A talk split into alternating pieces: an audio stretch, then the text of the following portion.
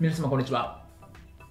弁護士をしております。中野秀俊と申します。今日のテーマなんですけれども、従業員の親からの問い合わせクレームがあった場合の対処法というテーマでお話をしたいというふうに思います。まあ、企業としてですね、まあ、結構これですね、従業員からのクレームではなくて、従業員の親からのクレームがありましたみたいなところであったりするんですね。今のそのあるのって話なんですけど、ちょこちょここれあるんですよと。うちにもまあ社労士事務所があったりするので、従業員の親からなんかクレームがあったんですよ。どうすればいいですか？みたいな相談もあったりしますと。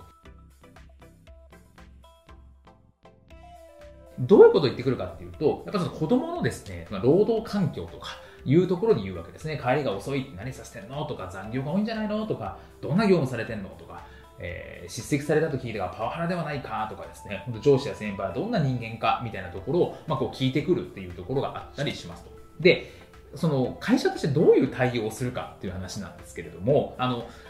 法律上ですね、じゃあこれ対応する義務あるの？っていう話なんですけど、これはですね、まあ、従業員の親ってあくまで第三者なんですね。会社が雇用契約をしているのは従業員なので、親はまあ関係がないと、法律上は関係がないわけですと。雇用契約とは民事上のお互いの相手の契約ですから、従業員というのも第三者なので、原則としては特別な対応というのは必要ありませんという話なんですね。で、基本的にやっぱり従業員の親というのも第三者のことなので、あんまりその会社の情報とかをですね、話すとどっから漏れるかわかんないわけですし、どんな業務をしてますかって言って、万が一機密情報とかを扱っているみたいな話になってくると、そこから漏洩してしまう可能性もあるというところなので、基本的には会社の情報なのでお伝えすることができないっていう旨が基本対応なのかなというふうには思います。まあ、もちろんその従業員がですね、まあ、働きやすいようにというか、親のそういうような心配事があった状態では、従業員もですね、安心して仕事ができないっていう考えて、会社として情報を与える。そこは別に問題ないんですね。問題ないんですが、まあ、その別にそれを対応しなきゃいけない義務があるわけではないですし、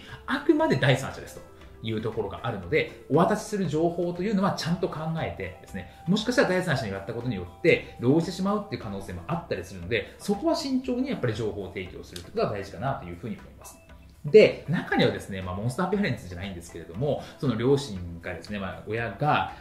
会社に出てしつこく電話をしてきたりとか、なんならもう会社に乗り込んでくるみたいなところもあったりしますと。いうところなんですけど、あんまりしつこくするようだったらそこの部分について録音するってあるとか、本当に頻繁にとかもう恐喝的なところであるとか、何回も電話をかけるみたいなところであれば、営業妨害になりますよとか、そういったことの対応も必要になってくるかなと思います。まあ、ここはかなり、えー、まあ、レアケースですし、そこまで行くことはあまりないんですけれども、ですね。なので、まあ、きちっとその親に対して説明をするっていう会社の判断は、まあ、それは全然間違ってないと思いますし、まあ、その場合についても、ちゃんと、えー、提供する情報っていうのは選びましょうと。で、基本は何もしなくても特に何か損害賠償されるって話ではないですし、あくまで第三者なのでお伝えできませんという対応でも OK ですと。で、しつこいようであれば、婚するとか、まあ、そういったことも考えなきゃいけませんねっていうところがポイントかなというふうに思います。本日も動画をご覧いただきましてありがとうございました。